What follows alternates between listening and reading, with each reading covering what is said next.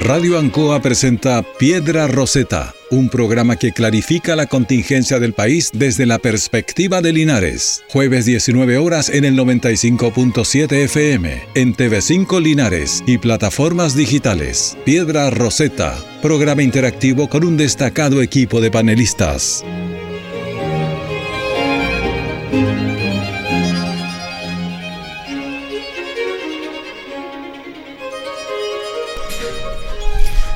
Muy buenas tardes a todos nuestros auditores y auditoras de Piedra Roseta, un programa de conversación y de análisis político por la señal de Radio Ancoa, la radio de Linares y el Canal 5 y sus distintas plataformas para poder comunicarnos y conversar sobre la realidad y la actualidad política. Se deja caer la lluvia en la provincia de Linares, en la región del Maule y en buena parte del país. El viento también apareció a primera hora del día. Eh, siempre es bueno tomar un cafecito, acompañarlo de un poquitito de sopa y pilla, algo natural para, para poder pasar este día de frío y conversar sobre los temas de carácter político. Hoy día con don Pablo Sepúlveda. Bienvenido Pablo. Muchas gracias, un saludo Marco y un saludo a toda la gente que nos, que nos escucha y nos ve también en, Piedra Roseta. Una semana también bien movida, una semana de Consejo Constituyente y además de harto dimirete en materia de salud. Oye, increíble. Y de hecho vamos a abordar esos dos puntos y además creo que también hay que ponerle un poquito de tema con lo que pasó con la Corte Suprema. Todos estamos sumamente sorprendidos con con todos estos idas y venidas y también que está asociado al tema de salud.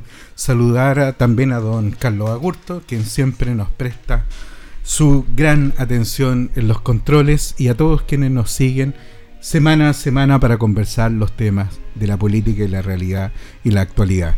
Esperamos que don Rodrigo Godoy se pueda sumar dentro de los próximos minutos y también saludar en la distancia a Héctor Hernández que está cumpliendo labores parentales. Las labores importantes que hay en la vida. ¿ah? Esa es importante. Yo creo que ahí don Héctor le apuntó medio a medio. Sí, sí, sí. Y corresponde. sigamos con Piedra Roseta. Eh, una pequeña información, una introducción al, al tema que vamos a tratar primero.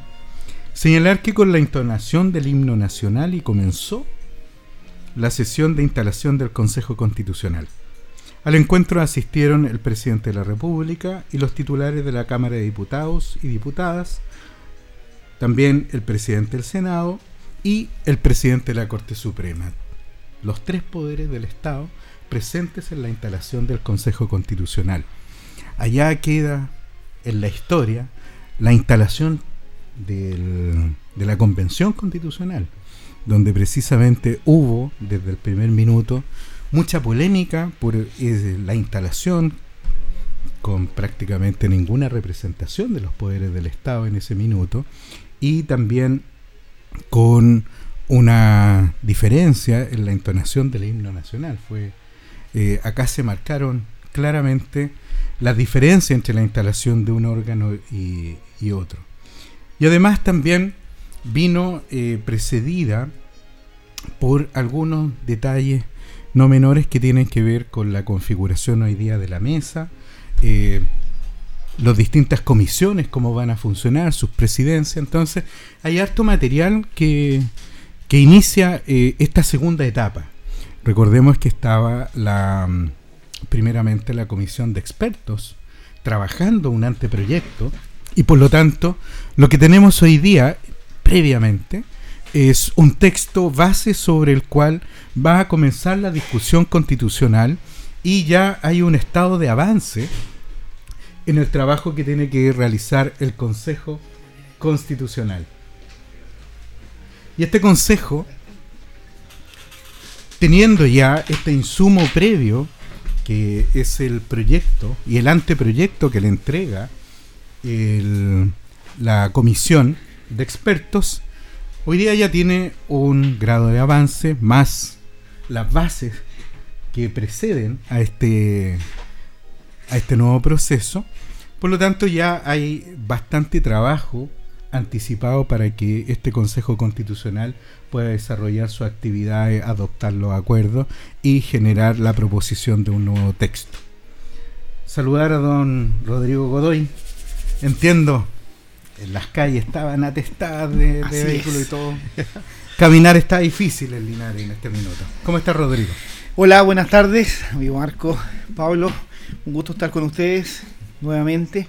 Y sí, ah, se nos vino la lluvia, yo lo escuchaba y llegó la lluvia a toda la provincia de Linares. Y eso también contrae los, el tema de los tacos. Toda la gente también tiene que recurrir a, sus familiares para ir a buscarlos de un lado a otro y eso aumenta el, parque vehicular en este horario. Pero aquí estamos para analizar la realidad nacional. Yo estuve en Talca ahora en la tarde. Eh, había un accidente ahí a la altura de San Javier. San Javier. Sí en la curva. Un camión que se. Exacto, estaba en la tijera. ¿eh? Sí, sí, se gira completa la, girado completo, sí. Eh, y eso estaba provocando un taco de grandes proporciones que todavía estaba al momento del retorno. Y tuve la oportunidad de conversar ahí y, en una charla muy amena con José Abun. Ah, Don Pepe Abun, cariño, saludos. Muy bien. dijo que tiene que estar escuchando seguramente. Así es, dijo que tenía mucho ánimo, que quiere conectarse en algunos minutos o venir eh, a un panelista de Piedra Roseta, así es que lo dejamos ahí gratamente invitado y, con todos los cariños a nuestros eh, auditores y auditoras, a quien nos acompañara con bastante regularidad el año pasado. Pero entremos derechamente en materia.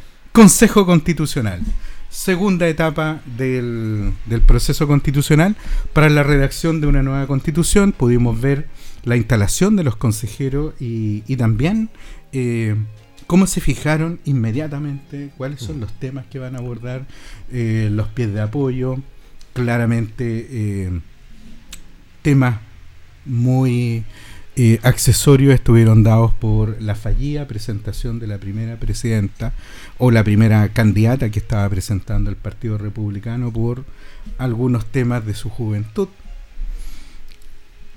Otra situación estuvo dada por eh, el consejero que no presentó a prestar juramento, dado también una situación de carácter judicial. Entonces hoy día contamos con 50 consejeros y esos 50 consejeros tienen hoy día, eh, reposa, como dicen, en sus hombros esta tarea y gran tarea de dotar de una nueva, un nuevo texto constitucional a Chile. Impresiones, don Rodrigo Godoy.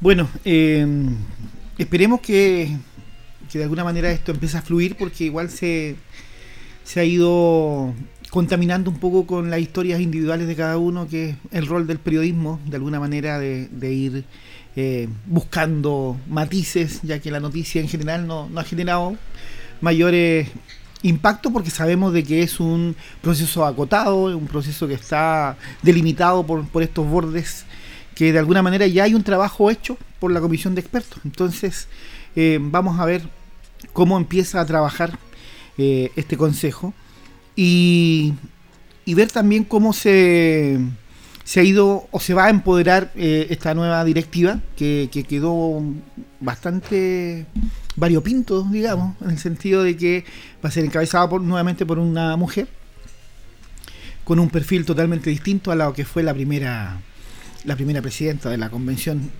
eh, perdón, eh, anterior y esperemos de que también, como les llegan los cargos así, no estaba planificado y bueno, si nos reunimos ahora y tú podrías ser, asumir qué carta podemos tomar, esperemos de que tenga la sabiduría suficiente para poder eh, liderar este proceso en esta etapa, porque además que no es un proceso largo, es un proceso corto.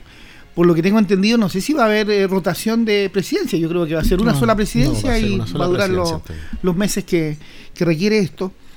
Por lo tanto, eh, esperemos de que de alguna manera se llegue a los consensos, se empiece a escuchar y se analice con mucho rigor eh, esta propuesta que, están entregando los expertos, que ya la conocemos a grandes rasgos, ¿no es cierto? Y que ya tiene algunas algunos problemitas. Así es. Si vemos en fortalezas, debilidades, oportunidades y amenazas, ¿no? si tú le haces un FODA a este Consejo Constitucional, uno puede llegar a, bastante eh, conclusiones interesantes. Pero Pablo, si tuviéramos que analizarlo como desde esta perspectiva, fortalezas, debilidades, oportunidades y amenazas, ¿dónde podrían estar los temas eh, para el acompañamiento de este Consejo? Que ya vimos que eh, estableció varios elementos y varias directrices importantes para el desarrollo de su trabajo, pero también que eh, está puesta el ojo de la opinión pública, el ojo de los medios de comunicación, por resaltar en muchos casos estos elementos accidentales y no tanto al trabajo. ¿Cómo lo ves? Mira, primero, eh, bueno, en política todo se mide por fondo y forma.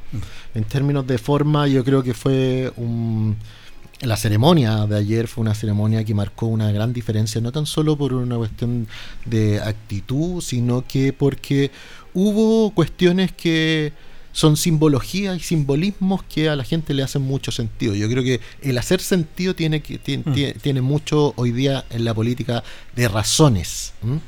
Eh, la presidencia que se haya sido compartida con Aldo Valle, que es del Partido Socialista, eh, es una, una, una, cuestión de forma y de fondo también. Recuerda tú que la presidencia de la, de la Convención Constituyente fue entre eh, Baza y Loncón. Y Y en algún minuto de entrada después la consejera que también atacaba de nuestra región, eh, la Elisa. Ah, eh, la consejera era Elisa que ya de la Universidad de Talca, ya bueno, pero era era la presidencia la tomó solamente la izquierda.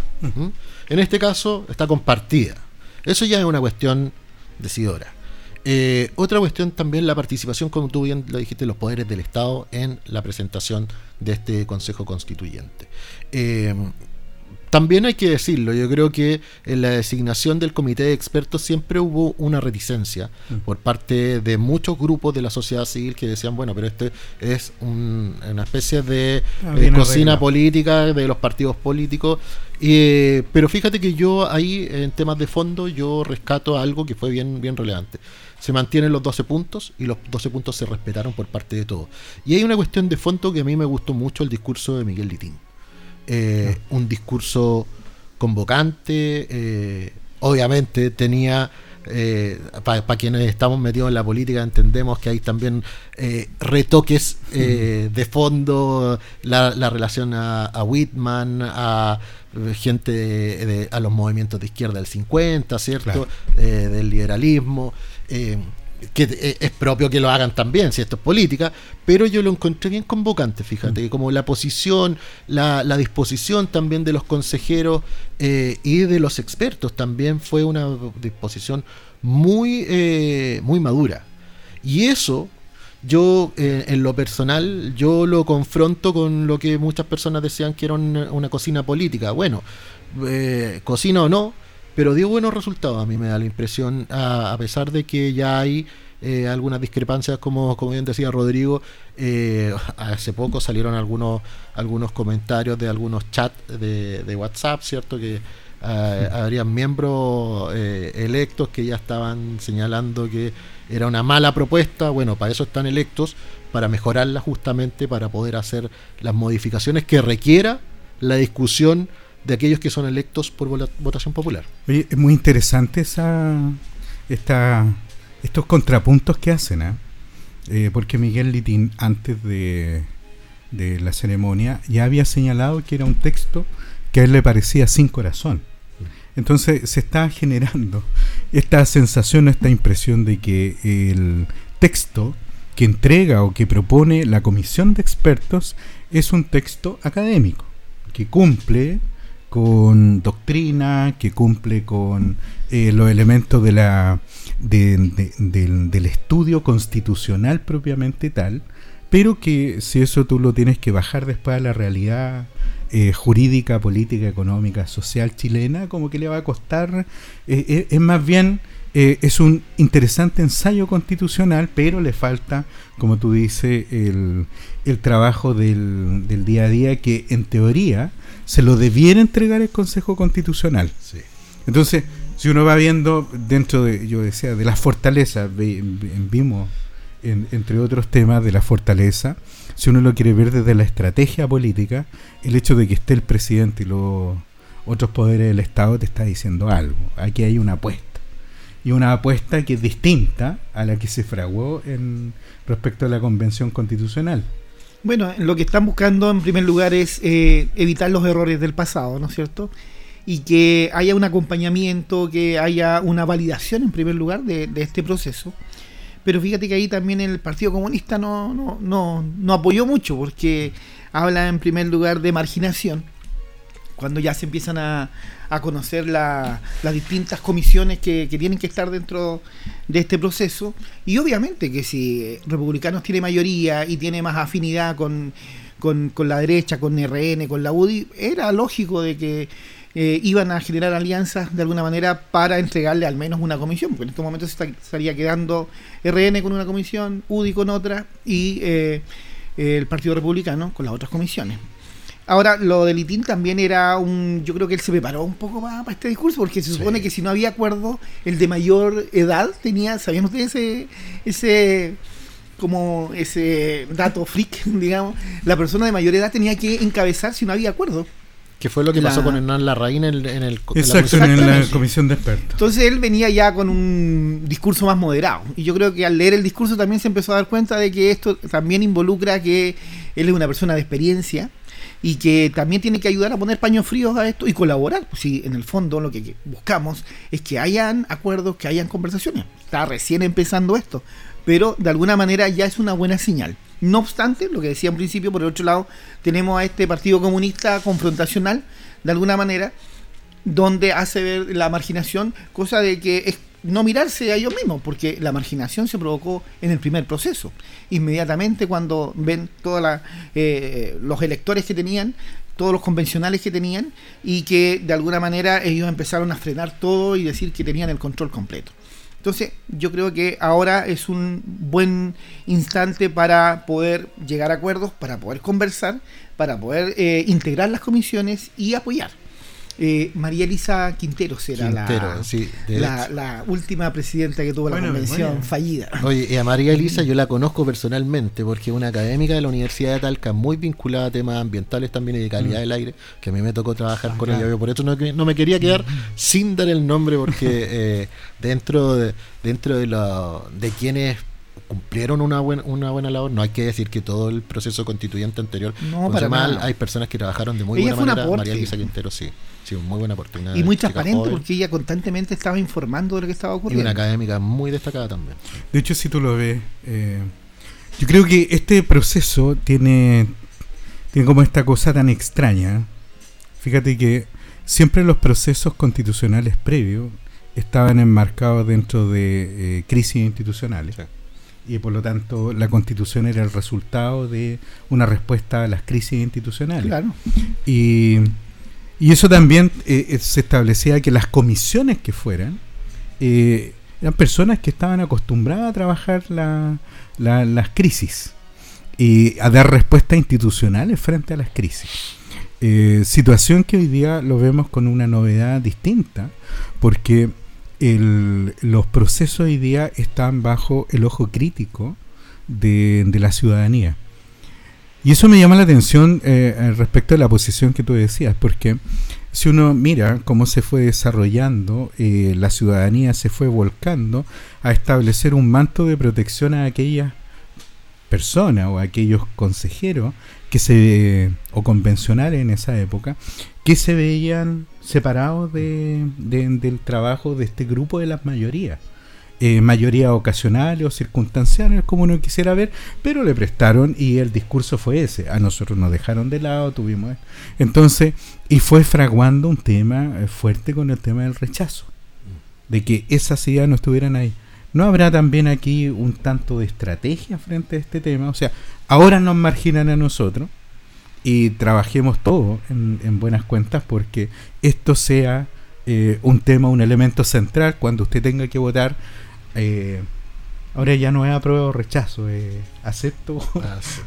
no se me acuerdo. estoy de acuerdo o no, estoy de acuerdo. ¿Cuál es la, definición? Pero, es lo eh, mismo, pero con otras palabras. ¿no? Claro, pero en, buenas cuentas es eh, que hoy día está, está trazada una línea que eh, es bien difícil trabajarla si tú quieres tener un nuevo proyecto, porque básicamente lo que te va a señalar el Partido Comunista es que no creo que estén trabajando por perpetuar la constitución del 80, pero sí porque eh, se establezcan temas o, o, se aborden temáticas que sí le interesan al Partido Comunista que estén acá y, y la amenaza puede ser para quienes estuvieron por el rechazo, por eh, modificar o por tener una nueva constitución, no caigan en este juego.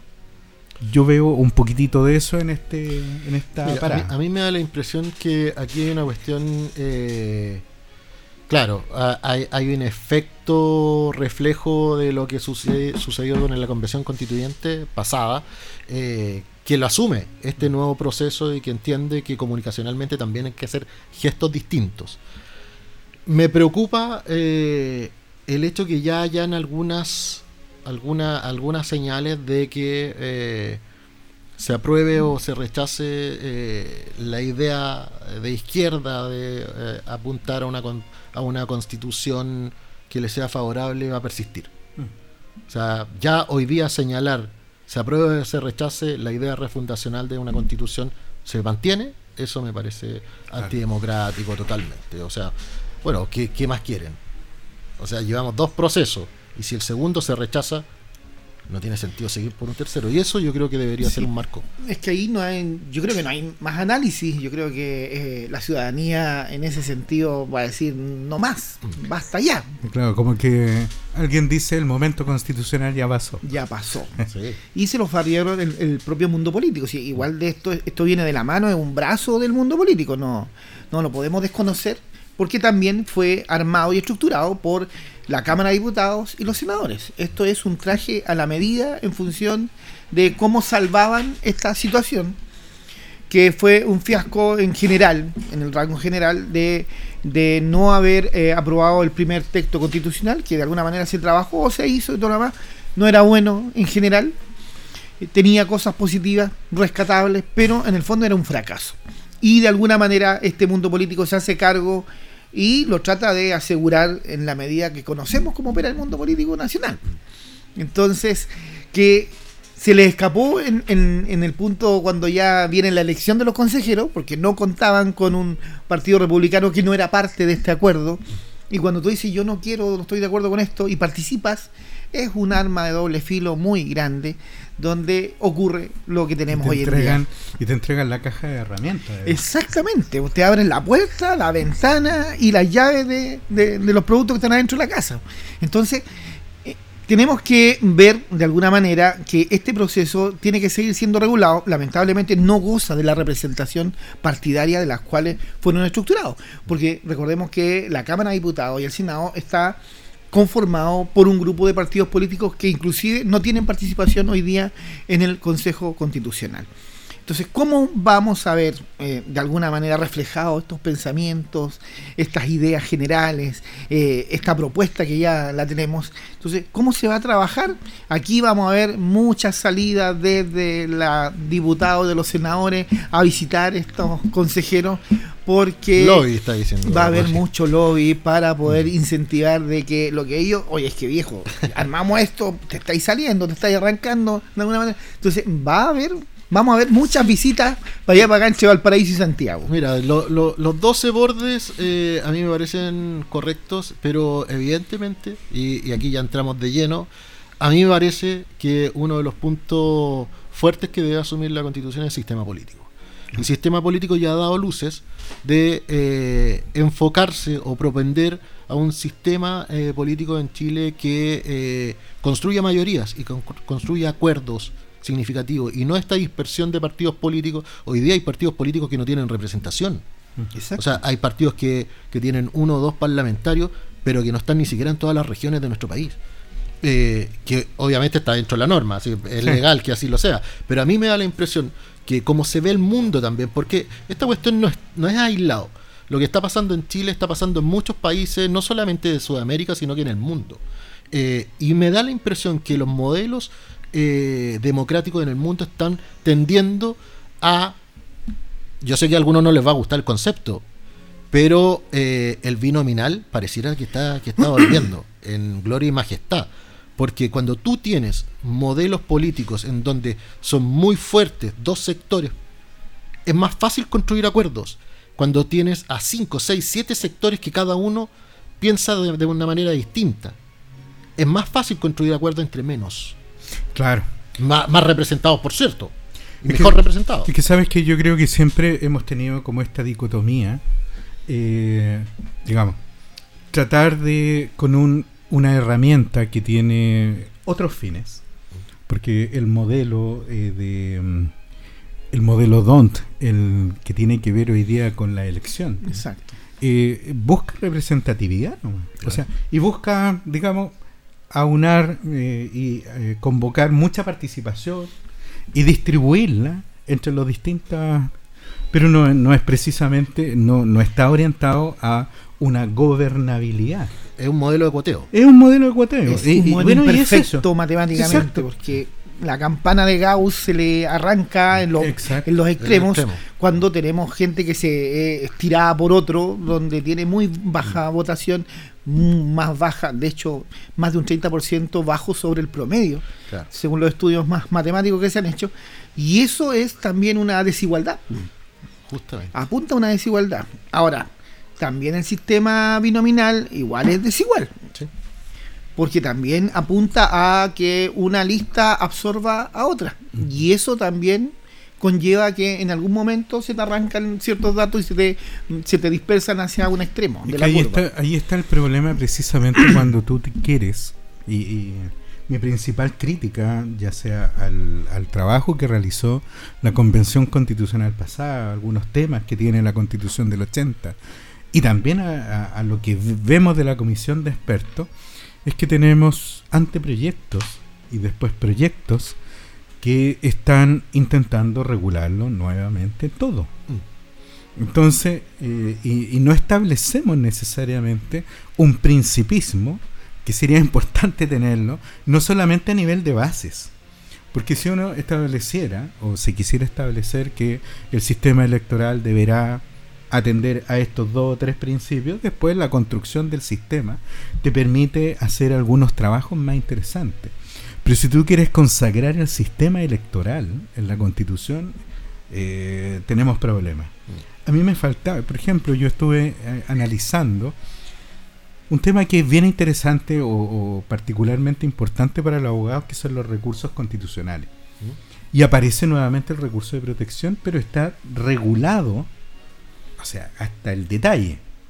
Es decir, que si la Corte de Apelaciones respectiva rechaza el recurso, tiene que señalar cuál es el medio por el cual tiene que seguir el recurrente. O sea, estamos ya en otra, en otra vía, o sea, estamos regulando la particularidad y eso hace que se pierda, porque la constitución, en cierto sentido, no solamente tiene que ser un buen manual de instrucciones, sino que tiene que decirle al legislador para dónde tiene que partir.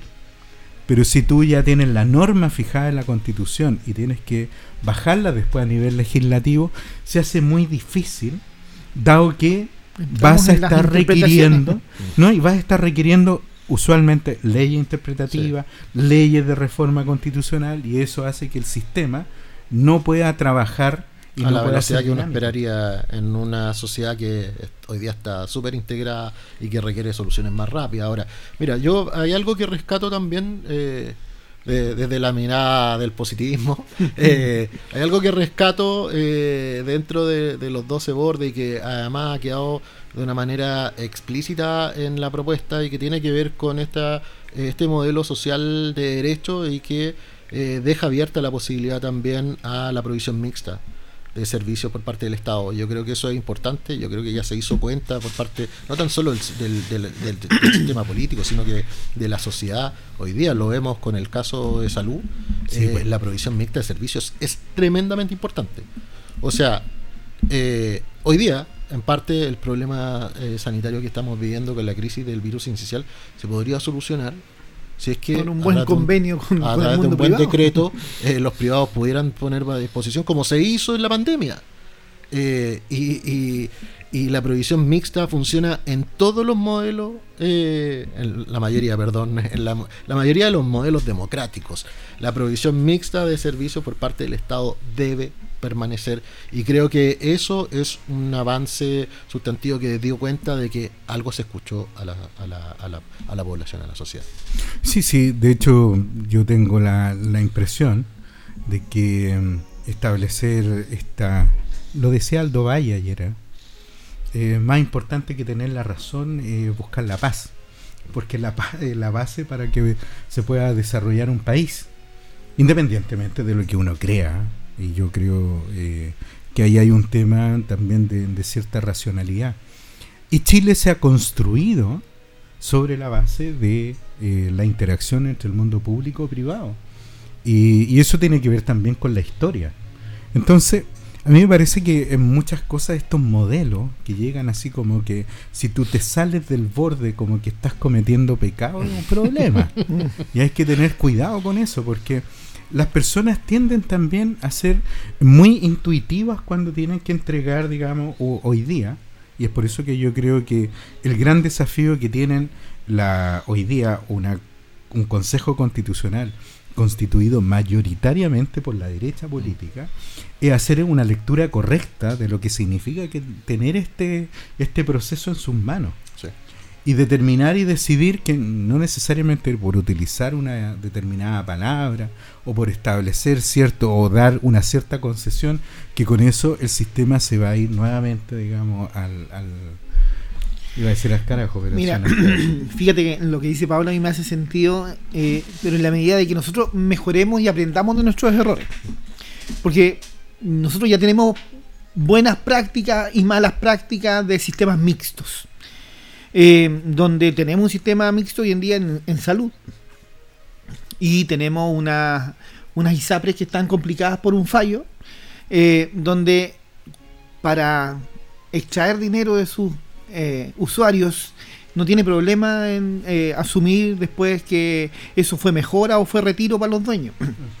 Pero cuando tienes que demostrar de que esos dineros que sacaste de alguna manera fueron de manera ilegal o arbitraria, unilateral y tienes que devolverla, hoy día eh, tratan de, por todos los motivos, de liberarse de esa responsabilidad. Eh, pero más allá de, ese caso, yo voy al punto en que cuando tú trabajas con, con el mundo privado, el Estado tiene que eh, tener una estructura de control. Y eso es lo que ha fallado en estos últimos 30, 40 años. La estructura de control, donde se crean muchas superintendencias para educación, que también es un sistema mixto, para salud, para las AFP, pero no está eh, el rol que tiene que cumplir el Estado en función de velar porque esto opere bien. Y eso es la estructura que viene en la bajada, que lamentablemente no va a estar eh, escrita en, en la Constitución. Pero tiene que establecer lineamientos de manera de que no es malo trabajar con un sistema mixto porque acelera los procesos. Lo mismo lo vimos con las construcciones de las carreteras, el beneficio que involucra, cuánto se demora el Estado en construir eso, cuánto se demora un privado en construir. Es cosa tan básica de analizar. Pero no obstante, yo insisto en ese punto de que tiene que haber un control porque de alguna manera los sistemas al final están validando la cúpula la parte de arriba. Las AFP está claro que no funcionan, que no fue una buena solución para, para el mundo de las pensiones pero sí es un buen negocio para las grandes empresas que hacen uso de esta liquidez mensual que están recibiendo las AFP y con los cuales las grandes empresas se surten de préstamos y todo lo demás para poder trabajar el dinero. Entonces, cuando esa, uh, esa bajada, ese trabajo que tiene que realizarse con estas instituciones funcione, de alguna manera vamos a encontrarnos con un país que va ya a propender a vías de desarrollo real. Pero si seguimos parchando con situaciones de que le damos oportunidades al mundo privado y el mundo privado es como encontrar la gallina de los huevos de oro y toma la gallina y se la lleva, eso es lo que deja la desigualdad, el gran daño, la brecha que tenemos hoy día entre clase media, clase alta y una clase media que ya está dividida inclusive. Tenemos una clase media baja, una clase media alta. Entonces, ¿Hasta dónde llegamos para poder establecer categorías de alguna manera para conformar a los chilenos de que no, es que usted está en esta parte, este está en otra parte? Pero resulta que hay unos que siempre han estado en una parte. Pero esto sería una forma de decir que frente a situaciones o realidades complejas las queremos simplificar. Generalmente. Porque eh, yo te digo, a mí me pasa mm, eh, y de, eh, permanentemente a establecer que tú podrías señalar claramente cuáles son funciones que el Estado no puede delegar y que debe desarrollarlas permanentemente y no y, poca discusión hay el tema de las Fuerzas Armadas. O sea que tú podrías establecer, mira, sí, se podría establecer modelos de provisión privada de, seguridad, defensa, de seguridad y todo eso. El Poder Judicial. el Poder Judicial. El poder judicial. Pero, y además, yo creo que siempre es importante saber que eh, donde tú metes eh, los recursos económicos y donde puede estar comprometida también el interés de las personas en que se pueda solucionar temas que son sumamente sensibles. Yo creo que el Poder Judicial hace rato que está con problemas de, la provisión del servicio. Y pueden existir algunas formas adicionales para, pensémosla. Pero resulta que tradicionalmente nos quedamos con aquella provisión mixta que fue dada por la dinámica económica de la Constitución o que alguien interpretó en la Constitución del 80. ¿Te fijas? Entonces hoy día es salud, educación, eh, pensiones, eh, pero también con una cuestión que a mí me parece bien, bien, eh, como que es bien mentirosa. Que por ejemplo en materia de pensiones solamente tengamos en el para el sistema de AFP y que tú no tengas la posibilidad de elegir seleccionar. En el caso de salud tenemos esta provisión, pero respecto de los prestadores, pero respecto del aseguramiento privado tenemos un FONASA, que es un gran monstruo, pero que tampoco tiene la posibilidad de dividirse, subdividirse, entregar otro tipo de, de servicio. Entonces, hay algo que hacer. Estamos frente a situaciones muy complejas tratando de entregar soluciones demasiado simples desde mi perspectiva. Sí, mira, lo que pasa es que tú ahí apuntaste a una cuestión que, es bien relevante. Cuando uno desarrolla una, eh, una norma tan importante para un país, hay conceptos que uno tiene que relevar. Eh, tú dijiste, la, la, eh, la oportunidad de elegir. Mm. Para mí, en lo personal, la oportunidad de elegir es fundamental que esté definido en un marco regulatorio tan importante para un país, la oportunidad de elegir.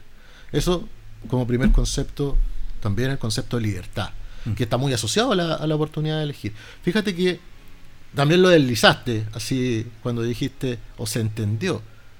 En lo personal yo diría que el, que el modelo subsidiariedad debería tener rango constitucional, porque en la constitución del 80 no aparece en ninguna parte de un mm. Estado subsidiario. Eh, y en la práctica se ha dado. Bueno, para regularlo de buena manera, como dices tú, Rodrigo, hay que, hay que, bueno, pongámoslo, definámoslo bien y, dejémoslo escrito. El modelo subsidiario, hasta dónde, mm. cuánto y por qué, en qué casos. Pero hay que, hay que expresarlo. Que no quede a la percepción o la evaluación constante, no.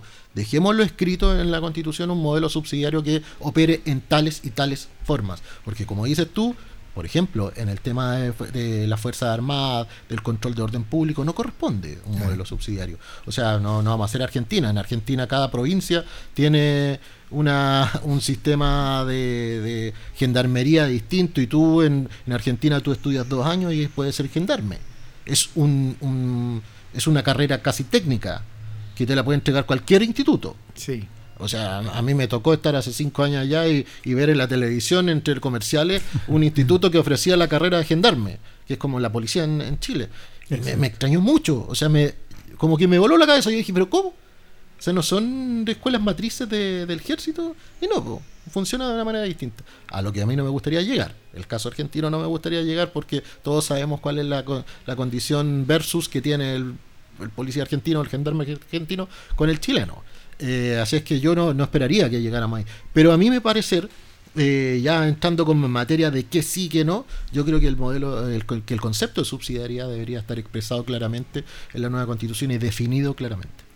O sea, yo creo que ahí es donde han, existido muchos problemas.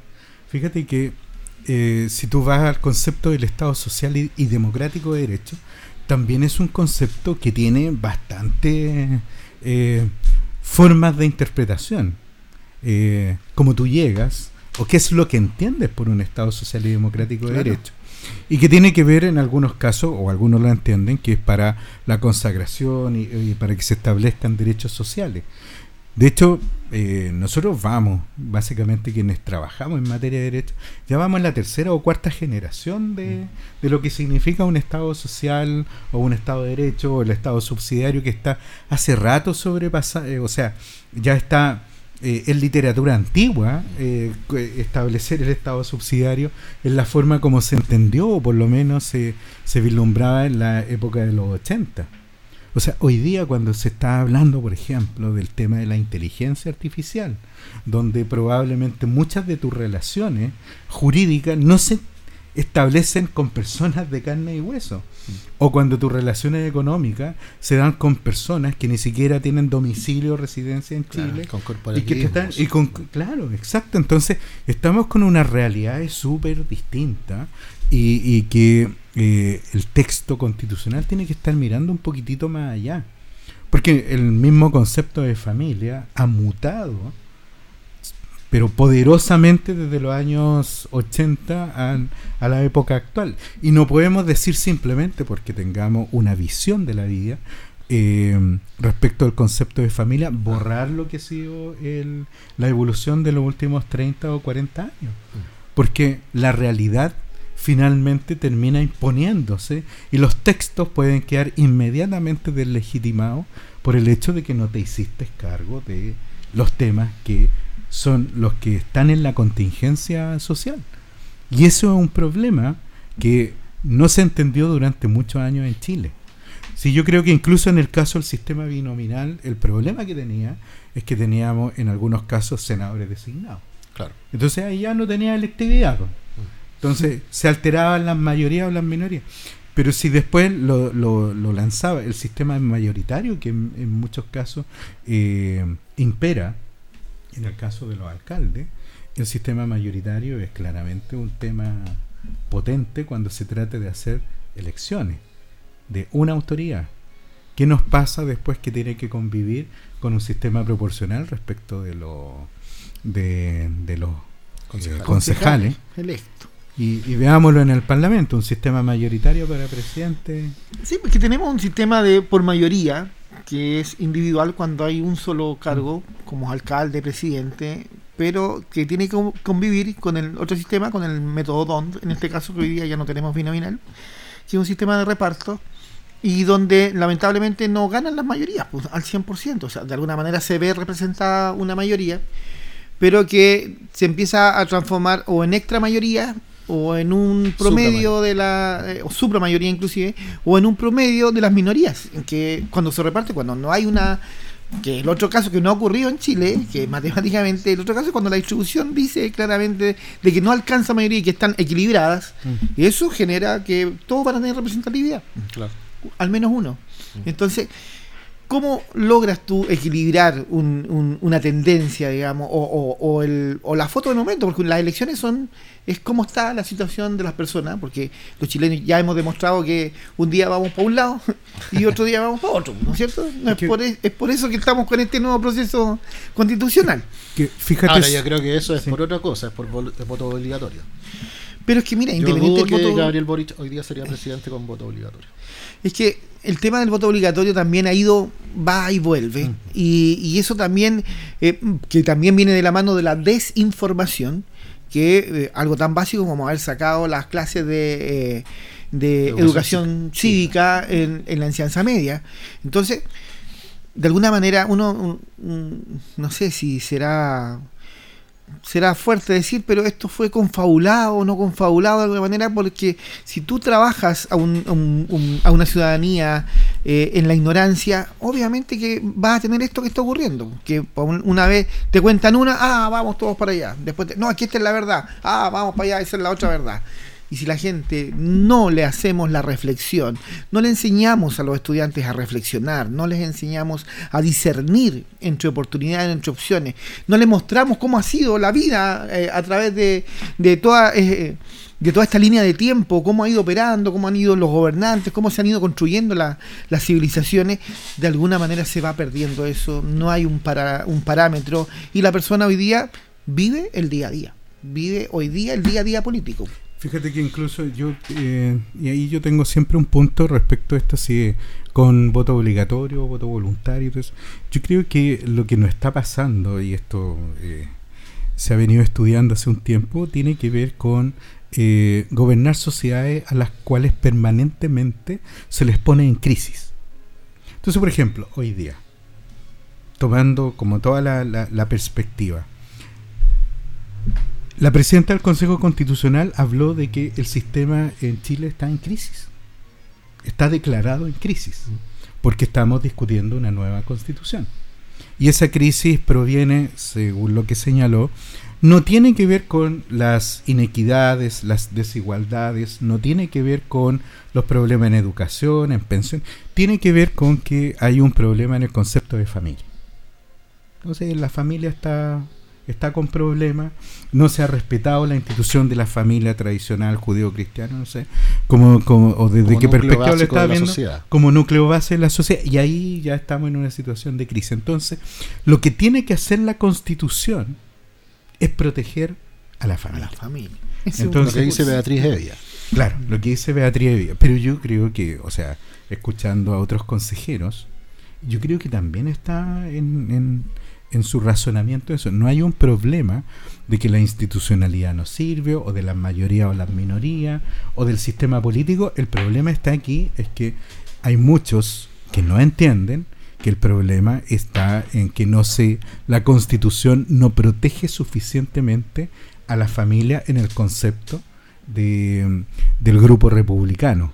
Hmm. Entonces, eh, ¿Qué crees tú con eso? Y es precisamente es que yo tengo, em, me sorprendió un tanto, ¿ah? y me sorprendió porque eh, lo que tú intentas, en buenas cuentas, eh, me pareció muy asociado a los estados teocráticos. Entonces, tener, eh, digamos que la constitución se establezca estas declaraciones de esta naturaleza es complejo. Discutirlo es complejo. Yo creo que por eso Aldo Valle, eh, yo no lo vi leer, pero sí cuando señaló, dijo, oye, pero cuidado con eso de que defendamos, porque no solamente hay un... Esa es la concepción filosófica también del Partido Comunista, de leer la historia de una determinada manera y de acuerdo a eso tratar de interpretar las instituciones cuando hoy día la sociedad tiene una dinámica distinta. Y a mí lo que me parece es que desde hace mucho tiempo en la política estamos acostumbrados a trabajar en crisis. Entonces, si está en crisis el sistema político. Hoy día se declaró en crisis el sistema de salud. Eh, ahora vamos a estar en crisis con el tema de la educación. Entonces hay que tener ojo con esto porque si tú quieres estar trabajando en crisis, estás haciendo que las personas elijan en crisis. Y cuando eliges en crisis, entras al péndulo con voto mayoritario, con voto voluntario, porque si la gente asume que tiene que ir a votar para evitar una crisis, va. Y, la participación aumenta. Cuando entiende que no está en crisis, vota menos. Y pasa lo mismo con voto obligatorio. Entonces, yo creo que hay que, en, en la ponderación hay que tener cuidado con los temas de las crisis, porque Chile es una sociedad que ha vivido en crisis, yo te digo por lo menos, yo la recuerdo los últimos 10 eh, años, estamos con crisis en todos lados. Crisis económica, crisis social, crisis, de la salud, crisis, ambiental, crisis de todo. Entonces, ¿qué piensa del tema de la familia? Para mí la familia es fundamental, pero no asociada al mundo religioso. No necesitas una religión para ser buena persona. Por lo tanto, de alguna manera, eh, hoy en día ese, ese mandato de, ciertas religiones que han sido preponderantes, en, sobre todo en las naciones latinoamericanas, de alguna manera propende sí, a, un buen, eh, a un buen destino familiar. Pero eh, está demostrado que la familia se puede construir simplemente basado en los valores propios de- del núcleo familiar. Y en eso sí estoy de acuerdo, que la familia es fundamental, pero no puede venir de la mano de otras doctrinas que te ayuden y que te digan es que la familia, esta es la estructura de familia. Y para Pero mí esta es otra es la estructura Es de que familia. ahí yo tengo una duda. Porque yo no veo tan, tan, tan descabellado, porque no hizo un juicio de valor respecto a qué tipo de familia. No, Habló de la familia en general. Sí, pero viene, es un juicio de valor que viene sesgado por la construcción propia de su historia.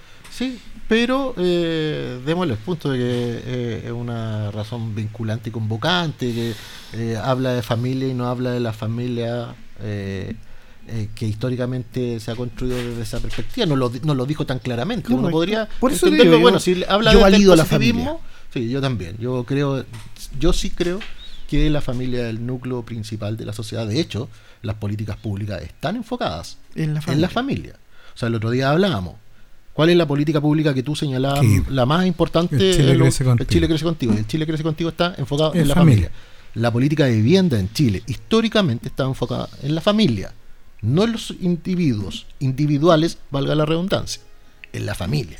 y fíjate, La política en general Mm. está enfocada en eh, el núcleo básico. sí, eh, tam- tampoco hay que leer muy, mu- mucho para atrás. sí, eh, la familia siempre ha sido el, el- el actor fundamental de la sociedad y a quien deben estar enfocadas las políticas públicas. fíjate, eh, bueno, yo tengo un, un tema con... Podremos discutir qué tipo de familia, pero... No, no, no, no. Pero familia, yo te digo, incluso, No, para sí. mí el tema constitucional es un, eh, un poquito más breve. Dentro de derecho constitucional, yo siempre creo que las constituciones, aparte de ser breve, eh, tienen que ser, eh, tienen que, eh, eh, deben decir relación con la forma como está el Estado frente al individuo. Nada más.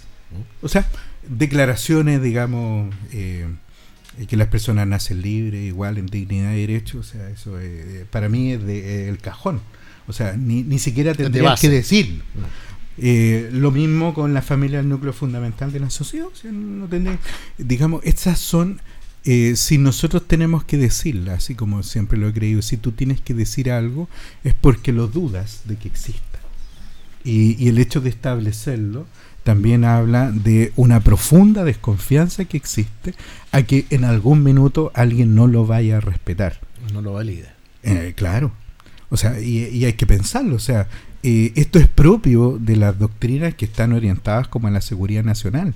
O sea, en el momento en que la amenaza del comunismo o la amenaza de doctrinas totalitarias podrían establecer algún tema, concepto de que había que inmiscuirse en todos los ámbitos de la vida de las personas, eh, hay que establecer límites. O sea, un primer límite, eh, el respeto, la individualidad y segundo, a la familia. Tú no, no, no puedes establecer un Estado que en definitiva te diga este es el tipo de familia o que pueda elegir eh, o establecer el tipo de educación, el tipo de salud. Entonces, es eliminar la doctrina totalitaria.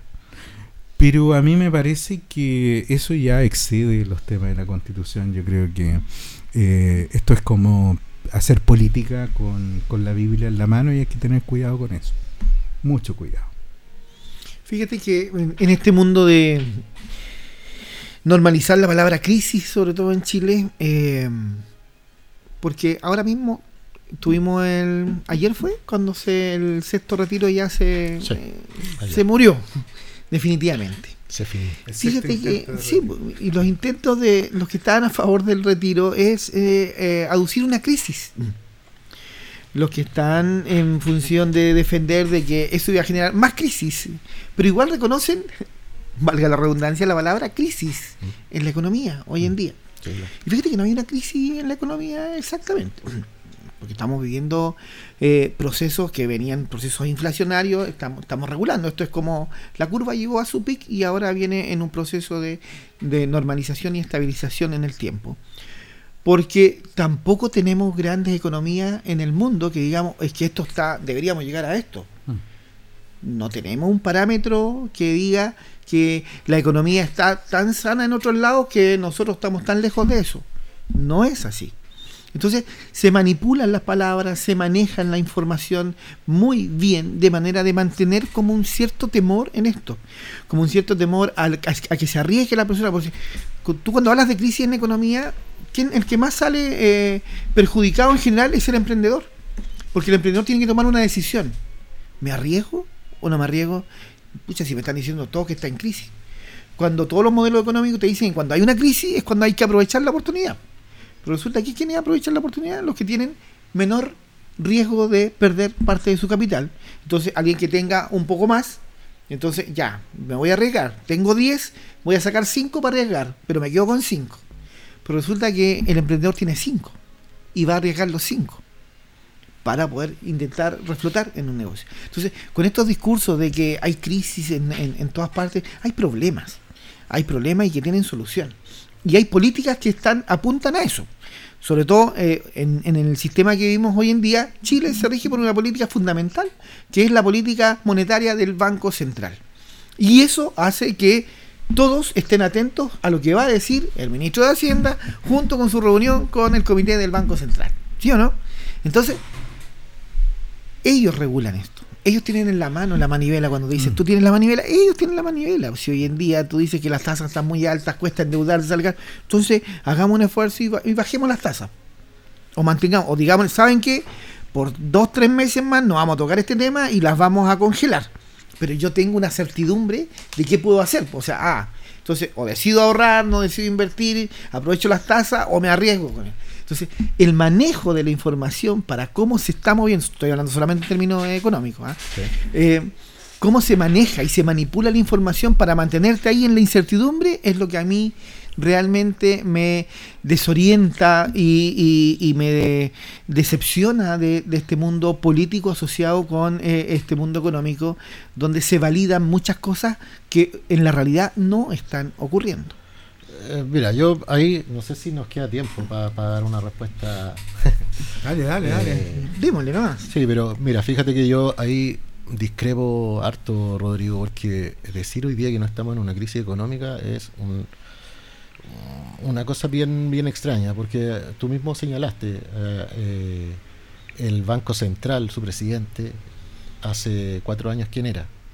Quien hoy día es ministro y fue el mismo ministro el que salió en su momento a contrapelo en su sector político de decir, ojo, esto es una mala, eh, una mala propuesta a propósito de los retiros, porque estamos en crisis. Hoy día tenemos un 8.7% de desempleo, que no lo teníamos hace años. Tú me dices, ya, midámonos con, nuestros vecinos, con, con, la, con la región. Midámonos con, nuestra, con la región. Nunca estuvimos tan bajos en niveles de competitividad el IMASEC. O sea, hay una infinidad de datos que te van informando de que estamos en una situación compleja. A lo menos en comparación hace dos años. Correcto, compleja, pero no crisis.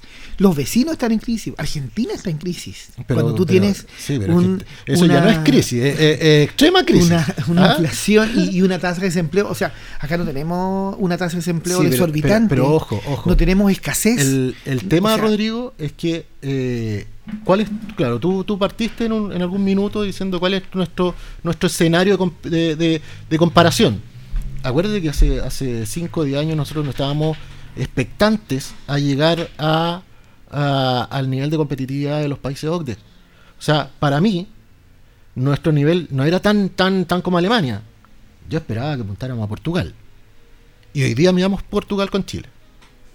Portugal hoy día es la economía más desarrollada de Europa. Fíjate que. Por lo mismo. hace, hace cinco años estábamos. Los parámetros, es que ahí eh, eh, ese es un buen punto, los parámetros, porque cuando tú dices yo quiero ser como la OCDE, pero es que Chile no estaba ni no, cerca. No, no lo digo yo, lo decían todos los economistas. A, eso apunto, a eso apunto. Todo Chile lo decía. Sí. Todo Chile decía. los jaguares. Claro, o sea, pero nunca hemos, hemos, estado ni cerca de la OCDE. O sea, es que eso es lo que yo eh, veo que las expectativas cuando queremos ser positivos, las expectativas son tremendamente altas. Y cuando queremos ser críticos, las expectativas se van mucho más abajo. O sea, la crisis hoy día es una crisis. O sea, y, te lo digo en serio, o sea, de alguna manera nosotros no tenemos los elementos ni siquiera de aquí ni a 10 años de acercarnos a la OCDE en el parámetro promedio. Menos ahora menos ahora con, de alguna manera, con ciertos elementos que han ido eh, permitiendo que retrocedamos en ciertas cosas que nosotros mismos no hemos hecho daño. esto es como autodestruirse. Pero, de alguna manera, tenemos un sistema que funciona.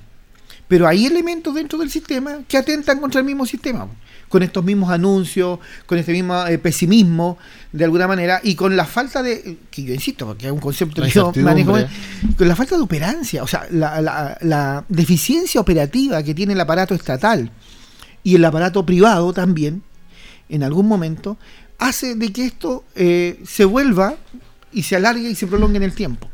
Algo tan básico como un presupuesto. ¿Cómo no llegan los dineros desde la gobierno central? está limitando. ¿ah? ¿Cómo no llegan las cosas del gobierno central si sabéis que tenéis un presupuesto aprobado? Sabéis que dijiste, oye, tengo 10 pesos para esto. Aquí están los 10 pesos. Y se demoran los 10 pesos en llegar de Santiago, pasan por San Fernando, por Curicó, por Talca, y no llegan a Linares. Entonces, esas cosas hacen de que sí, ahí hay una crisis, ahí hay un, un tremendo ¿Te problema. puedo contar una cantidad de historias con eso? Estamos llenos de anuncios. Hagamos la pausa y volvemos y con el mismo ímpetu, por favor, porque estábamos realmente ya empezando a ver con cacho y eso es bueno.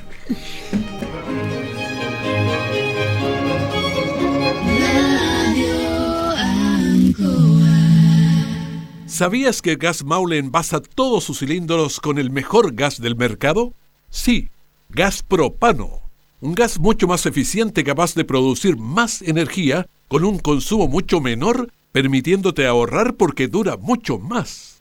Haz ahora tu pedido al 800-800-980 y comprueba tú mismo la calidad de Gas Maule. Ruta 2000. Muévete rápido, cómodo y seguro. Muévete con la calidad de Ruta 2000, la flota más grande de la región. Súbete a un Ruta 2000, la mejor opción. Rapidez, seguridad, cordialidad.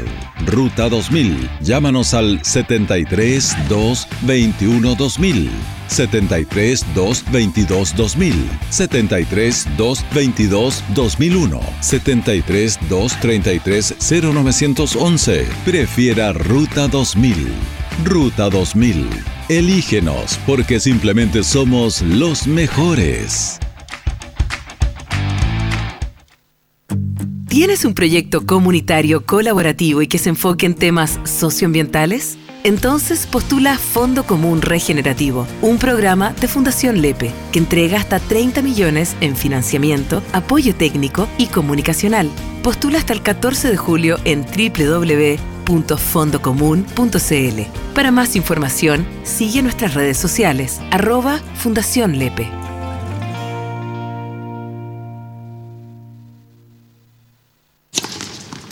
Soy Nico Mazú para Independencia.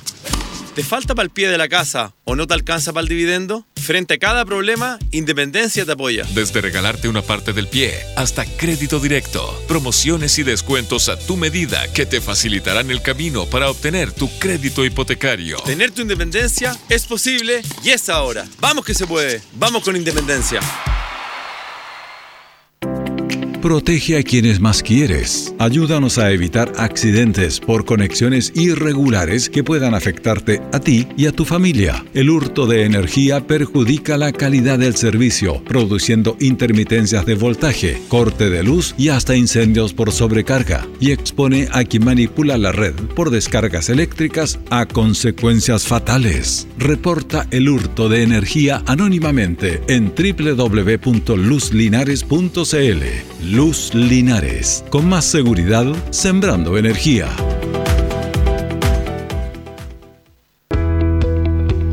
Bienvenidos a Clínica Macromédica centro de salud que le entrega una amplia gama de servicios en cómodos espacios, consultas médicas en variadas disciplinas, laboratorios para exámenes generales y específicos, escáner, radiografías, salas de espera, cafetería, estacionamiento. Clínica Macromédica, en Brasil 572 Linares. Atiende de lunes a viernes de 8 a 19 horas y los sábados de 8 a 13 horas.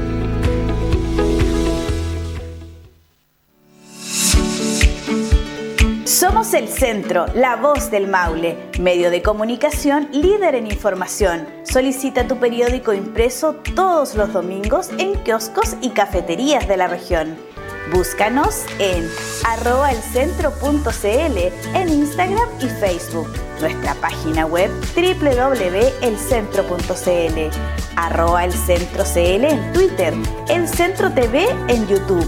Infórmate antes que todos y recibe en exclusiva el periódico digital suscribiéndote a través de www.elcentro.cl. La voz del Maule, el centro eres tú. ¿Un gas regional de calidad rápido y conveniente? Su nombre es Gas Maule. En este invierno, no pagues de más y lleva el gas que dura más. Regístrate ahora al 800-800-980 y obtén 2 mil pesos de descuento en tu próxima compra de Gas Maule. El gas que dura más. Aún tenemos música chilenos. Programa dedicado al mundo agrícola en Radio Ancoa de lunes a viernes desde las 12 horas. Reforzamos nuestra identidad.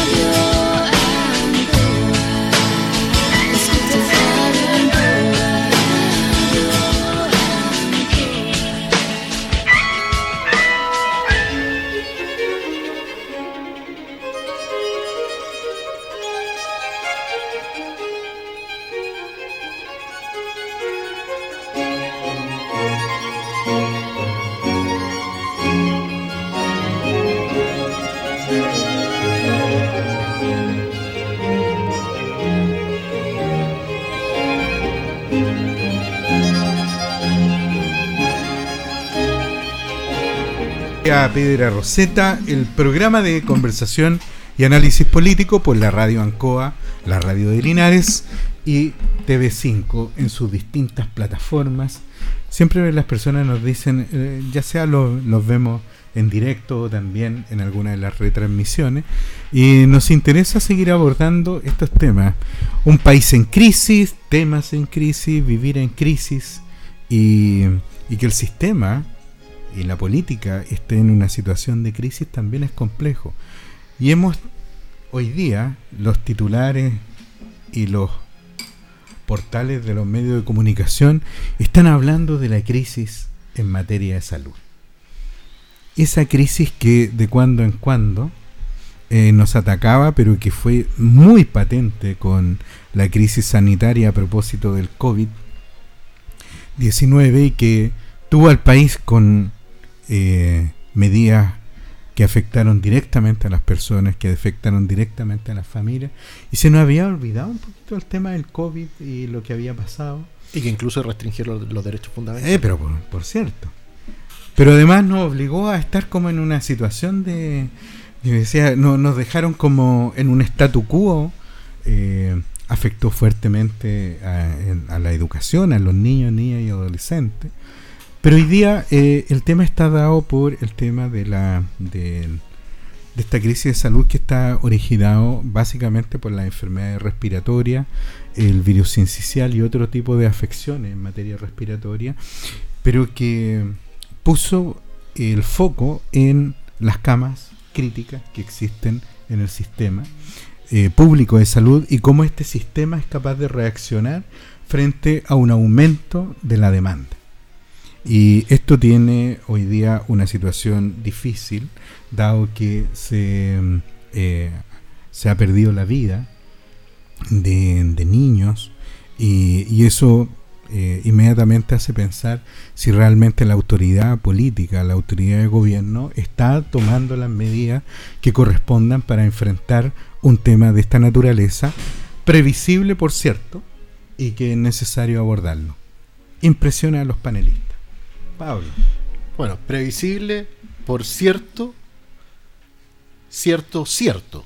Porque recordemos que en marzo ya eh, los analistas internacionales a nivel de la región señalaban que eh, se daba una alerta sanitaria internacional por el, crecimiento de las enfermedades respiratorias mm. a nivel mundial. En marzo. Se extendió eh, la alerta sanitaria en Chile también post-COVID. O sea, estaban todas las señales para poder haber hecho un trabajo preventivo. Y ahí yo creo que el primer, el primer desafío era haber hecho una comunicación de riesgo más efectiva. Más que reactivo, Mm. ¿cierto? Más que reaccionar ante, ante la situación, un trabajo preventivo que fuera más, más, más avesado. Mira, alguien podría decir, no, es que hubo cambio de ministro. Eh, chuta, la, la verdad es que la- el hay un principio en la, en la función pública que es la continuidad del servicio. Y que haya o no cambio de ministro, el servicio tiene que funcionar de la misma manera y hacer trabajo preventivo tal cual. Y a mí me da la impresión que la comunicación de riesgo fue mala.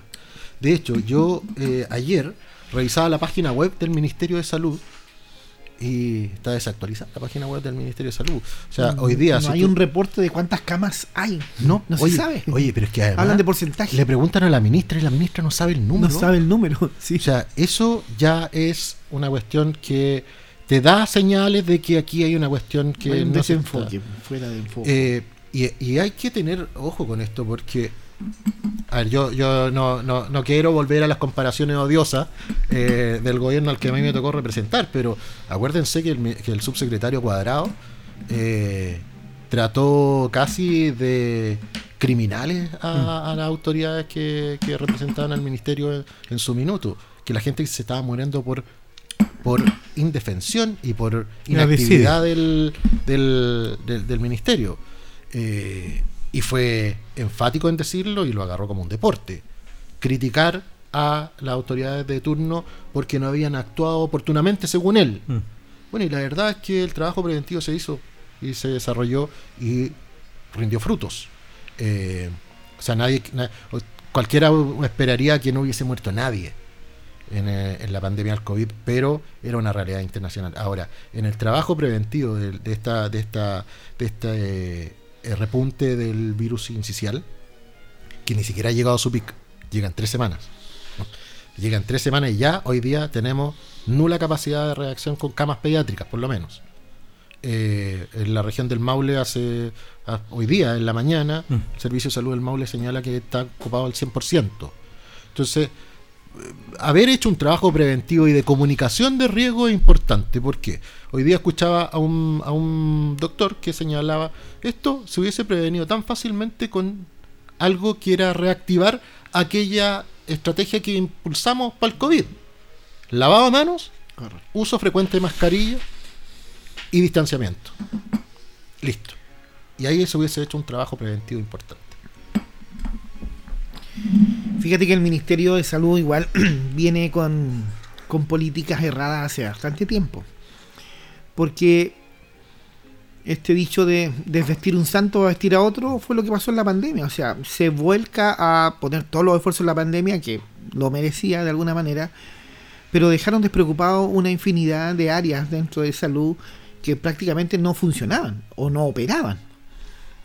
Y luego cuando ya empieza a bajar eh, todo como que se normaliza, los chilenos también, eh, nos sacamos las mascarillas, eh, eh, hubo como una liberación. Y sin embargo también empezaron a proliferar nuevamente los resfríos y, la gente tampoco entiende eso de que tiene que prevenir y que tiene que no contagiar al resto, porque también aquí hay una, hay una responsabilidad social donde si yo siento que me estoy resfriando, que voy a transmitir un virus, yo soy el que me tengo que poner mascarilla. No obligar al resto que se ponga mascarilla, sino que yo soy el que me tiene que poner mascarilla. Entonces, falta esa conciencia social. Pero viene de la mano de un ministerio que no atiende los avisos, las alertas. Este, el, el que es el virus incisional respiratorio, no es algo nuevo, sea, algo que lo conocemos de mucho tiempo, de muchos años, y que es algo letal y que es muy complejo porque opera con niños de 0 a 2 años, y con eso no se juega. De adultos mayores. Entonces, eh, y hoy día traspasa la barrera de los adultos mayores también por la indefensión, sobre todo Sí. los que han tenido problemas de respiratorios por el COVID. Entonces, si estas políticas no se activan cuando corresponde, no se informa también de manera efectiva de cómo van a operar los servicios, va a involucrar que ya van a reaccionar ahora. Viene la reacción. ¿Y qué va a pasar? Todo el mundo ahora al virus incisional. todo lo, todas las áreas de salud. Todos, los abogados que saben de Entonces, salud. Entonces, Todos saben de salud. ahora. Perdón. Entonces te das cuenta de que somos extremistas. O sea, hay un en extremo en situaciones donde perfectamente, como tú decías, o sea, esto tenía que haberse, cuando se dio la alerta, activemos la política completa. Y demos educación a la ciudadanía y preparémonos en los centros eh, de salud que cuenta el Estado y el aparataje estatal tiene que activarse y tiene que funcionar. Y tiene que haber una cabeza que tiene que liderar esta información, pero la ministra de Salud la estamos conociendo ahora en los matinales, o sea, no se empoderó en primera línea, no logró eh, transmitir ese mensaje o ese liderazgo de alguna manera, porque eres el ministro, y si tú eres ministro eres experto también, y tiene que ser experto en y sabe que esto va a ocurrir, y sabe que, como tú bien dices, el pic viene en dos semanas más, cuando comience el invierno realmente, y las temperaturas bajen más todavía. Entonces tenemos que lamentablemente denunciar esta ineficiencia nuevamente por parte del aparataje del Estado, y en este caso de este gobierno, de que no es proactivo, sigue siendo reactivo. Y eso provoca un daño. Lamentablemente, dentro de la responsabilidad que uno tiene que hablar a través de un medio de comunicación y de, y de lo que le pueda decir a estos aparatajes del Estado, lamentablemente aquí hay vidas de por medio. Y ya hay familias que están sufriendo la crítico. pérdida de sus bebés. Entonces, eso sí que es un daño. Y eso es imborrable. Mira, yo, eh, habiendo trabajado también en, el, en materia de salud, siempre llamó la atención eh, que pre-reforma de, de la salud y cuando los sistemas estaban absolutamente desintegrados a nivel de prestaciones. Tú claramente tenías el sistema público, el sistema privado y no conversaban. Y la conversación empezó después con esta necesidad de atender lo que se denominaba la urgencia. Entonces, por ley de urgencia, donde estuviera el paciente y tuviera en riesgo su vida o tuviera riesgo de secuela funcional grave, debía ser atendido por el sistema de salud y lo que tenía que hacer el, el seguro, FONASA o la ISAPRE, era rescatarlo. Entonces, y desde ahí tú decías, oye, lamentablemente eh, cayó en la clínica Las Condes, lo atropellaron, estaba en riesgo su vida, estaba en la clínica, hay que rescatarlo de alguna manera porque la clínica Las Condes cobra prestaciones al estilo de clínica Las Condes. Y ahí tú empezaste a ver una cierta comunicación con los sistemas, si no, antiguamente era simplemente no. Eh, sistema público, no, al sistema público. Sistema eh, pertenecía a ISAPRE, no, perdón, hay que Aquí no lo sacarlo. podemos recibir. y no lo podemos recibir. O sea, buena onda, todo lo que ustedes quieran, eh, pero por lo menos se estableció un mínimo común que es estabilícelo y trasládelo. Pero después con el tema de la pandemia, el sistema se vio obligado a integrarse. Y desintegrarse después puede ser rápido o puede ser traumático. Y, y yo creo que lo que estamos viendo hoy día, como eh, hablábamos antes de la, de, de la situación de las crisis, es que tampoco hicimos esa necesaria transición de la desintegración y de cómo pueden seguir conversando sistemas frente a situaciones que eh, abarcan y que pueden terminar teniendo situaciones críticas, pensando aún que las secuelas del COVID no terminan porque las personas todavía están siendo en muchos casos tratadas con las secuelas del COVID y están en una situación de debilidad. Entonces, algo pasa en, en este sistema de las crisis, que cada vez que pasa una crisis es como si ya estuviéramos salvados, jabonados, no hay ningún problema, no hay nada más que hacer. Pero resulta que la- la- la- las situaciones no son así. Los hechos te dicen que por el contrario, tienes que seguir resguardando, tienes que seguir Claro. tomando medidas preventivas, tienes que preocuparte de que esa situación que generó o que estuvo en crisis, tienes que seguirla cuidando. Y pensar lo contrario es simplemente no saber dónde estás parado. Y a mí me preocupa que situaciones, y, y no solamente desde la previsibilidad, sino que son situaciones que tú tienes que construir y modelar. Porque de, de u otra forma estamos entregados a situaciones que van a venir al vaivén. Yo recuerdo cuando fueron el tema de los incendios forestales, que existía eh, normas para determinar el, el grado de, eh, de, de desastre y, y de fuerza calórica que había generado y lo superó, quebró todos los récords. Entonces alguien dijo, bueno, vamos a tener que crear un- otro sistema. un. Pasa lo mismo con los terremotos. Pero resulta que son fenómenos que claramente se dan de cuando en cuando, están de vez en vez, pero además se van estableciendo ciertas repitencias. Pero en materia social, esto es absolutamente modelable, claramente previsible, y además se puede establecer un trabajo conjunto. Entonces, es raro como que cada vez que... y un gobierno que privilegia lo social, que eso es la incoherencia de esto. O sea, si tú, tu discurso es, yo me preocupo por la sociedad, por la igualdad, o sea, entonces me preocupo porque no tenga problemas esa sociedad. Y tengo herramientas para hacerlo. Pero fíjate cuál es la solución que hoy día está entregando el sistema.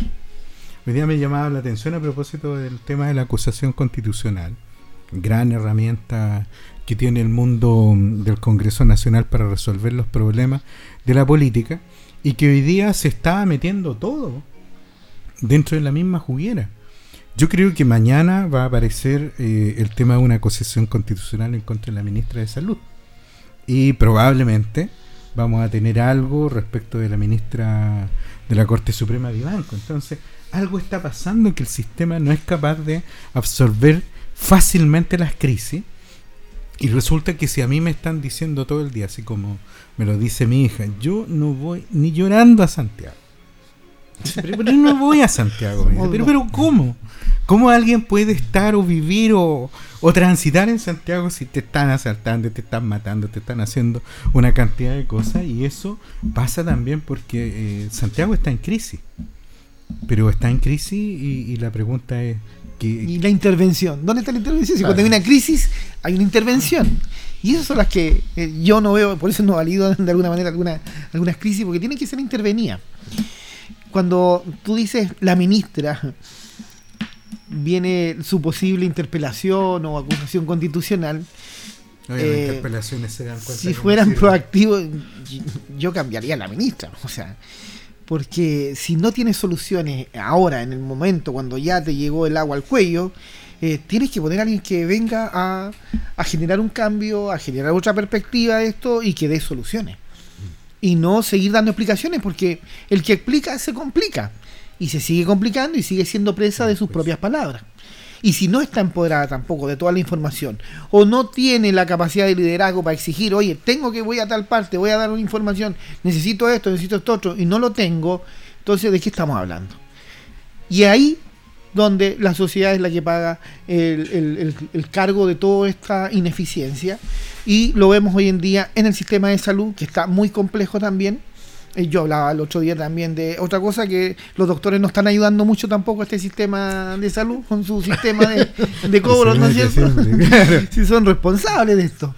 Pero eh, hoy en día tienes una ISAPRE, de, tú vas a tu ISAPRE, yo estoy en ISAPRE todavía, y, y resulta que la ISAPRE también tiene stand-by con, toda, con todas sus situaciones, eh, está prorrogando los plazos, tú tienes una devolución de, de una prestación y antes eran 15 días, ahora ya 30 días, y así se van creando... eh, están eh, traspasando la crisis. traspasando una crisis. Así es. y te das cuenta de que eh, eh, de alguna manera el perjudicado es el consumidor final, es la ciudadanía. Moya. Y Con quién respecto a la paga, familia Moya. quién paga la familia Moya, lamentablemente, en estos procesos. Así que ojalá que el sistema de salud se ponga las pilas y, y pueda reaccionar ante esta situación grave. Mira, yo creo que eh, el sistema de salud en Chile ha dado cuenta de que puede reaccionar. El sistema. Claro, si el sistema no es Eh, malo. Los Aquí- funcionarios, los, los- los hospitales. Pero ellos necesitan un direccionamiento. Mm. Sí, pues. Eh, y ahí voy a que de nuevo yo recalco la falta de trabajo comunicacional de ministros que son expertos. Mm. Porque la ministra de Salud es una experta en la materia. dudar de- Nadie duda de sus Mm. competencias técnicas. De hecho, hoy día lo señalaba, la ministra fue parte de la comisión que asesoró al presidente Piñera para la crisis del COVID. Eh, nadie duda de su calidad técnica, pero su trabajo Liderazgo. comunicacional, la bajada, el liderazgo, El liderazgo. está muy influenciada, y yo, y yo también lo comentaba el otro día con otras personas.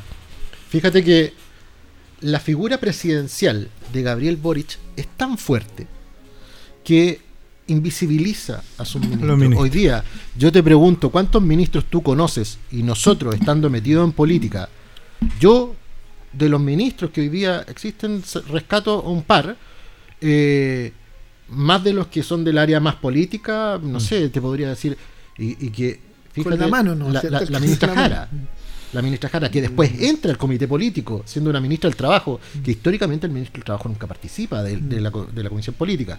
Es una buena ministra. El ministro de Transporte. El ministro de Transporte, siendo un ministerio que no es tan popular, el ministro ha hecho un buen trabajo. Es un gallo súper eficiente y aparece constantemente. Eh, y de ahí no sé cuántos más, mira. ¿Y, y por qué hago la reflexión respecto al trabajo comunicacional?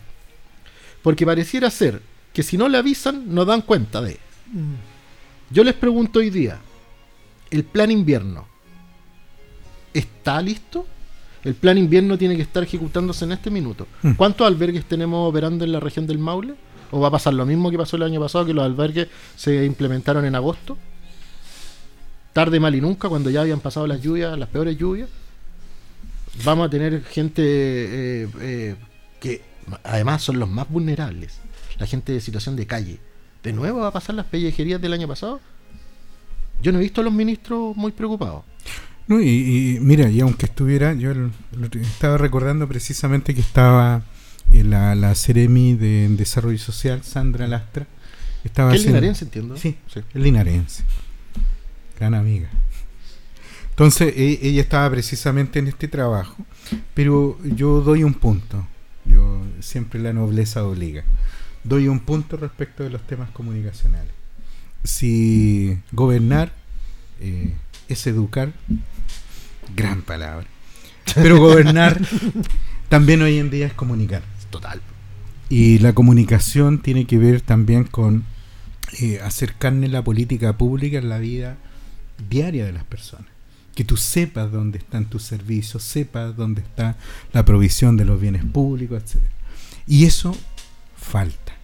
Porque no solamente te tienes que preocupar de que salgan los medios de comunicación, sino que tiene que haber un trabajo en terreno potente, importante, eh, visualmente atractivo, que tú sepas dónde está ese servicio En tiempos de redes sociales sobre todo. y, y- y claro, y una difusión amplia y todos te tienen que colaborar y tienes que utilizar a, la- a, lo- a lo- a las organizaciones de la sociedad civil. Tienes que lograr traspasar que esa información esté a, la, a plena disposición del público.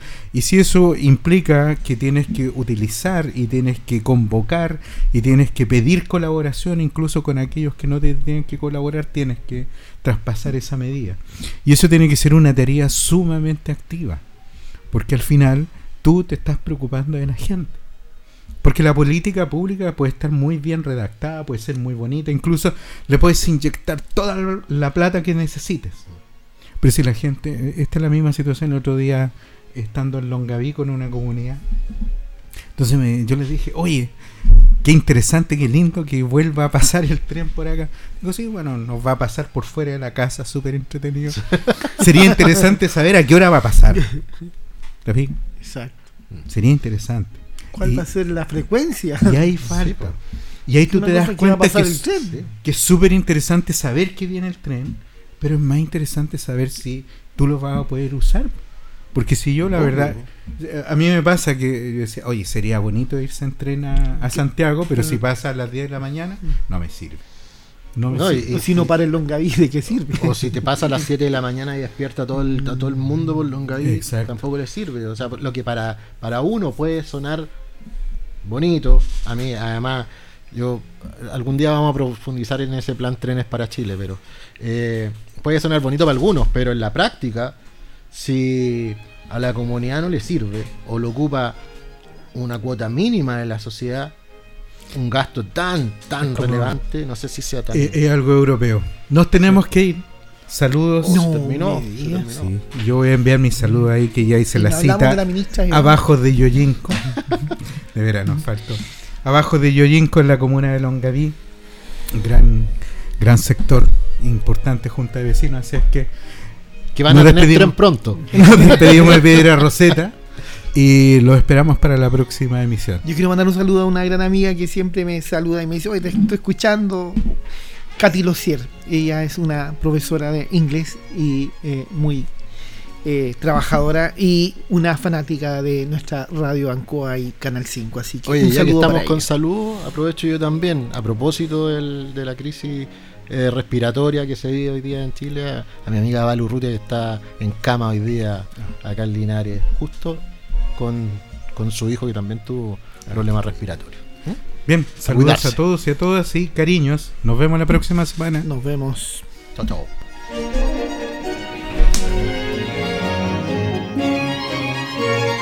Radio Ancoa presentó Piedra Roseta, análisis de la actualidad y la importancia de conocer el nuevo orden. Informarse es vital.